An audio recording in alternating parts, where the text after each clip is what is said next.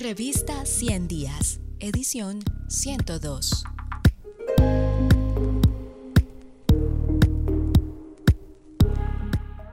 En Colombia nadie representa a nadie, una aproximación preliminar al análisis del significado político del paro.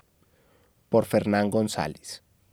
La afirmación de Hernando Gómez Buendía sobre la escasa representatividad de los promotores del paro frente a la realidad multifacética de las protestas de estos meses ilustra, a mi modo de ver, el trasfondo político de las movilizaciones que están expresando una enorme crisis de representatividad política de lo social. Esta movilización rebasó los canales normales de expresión de la institucionalidad política y social, al tiempo que evidenció la incapacidad del Estado para responder al descontento social de los pobladores, organizados al margen de los canales establecidos institucionalmente.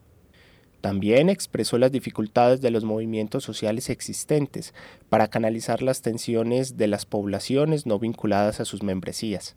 Se refleja, por otra parte, la distancia entre la lógica de negociación reivindicativa de los promotores del paro, de carácter gremial o sectorial, y el lenguaje agresivo de búsqueda de inclusión de sectores juveniles y barriales, escaso o marginalmente vinculados a la vida institucional. Esto explica por qué los promotores del paro se negaban a descalificar la estrategia de los bloqueos, como exigía el gobierno central,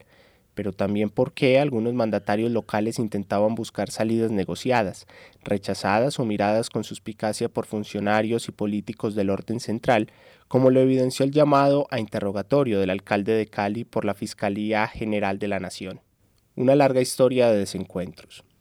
La incapacidad estatal para articular poblaciones organizadas al margen de la institucionalidad se había manifestado en áreas rurales periféricas, el nacimiento de las FARC se asocia a la incomprensión estatal frente a las repúblicas independientes de los años 1960, mientras que el surgimiento del ELN en zonas como Arauca se vincula a la falta de respuesta adecuada del Estado frente a las protestas campesinas de esa región. Hoy este problema no solo se presenta en regiones rurales de la periferia, sino en ciudades grandes e intermedias cuya institucionalidad se ve desafiada por una población de jóvenes urbanos, ubicados en barrios periféricos con enormes dificultades para insertarse en la economía informal, el sistema educativo vigente y la vida política existente.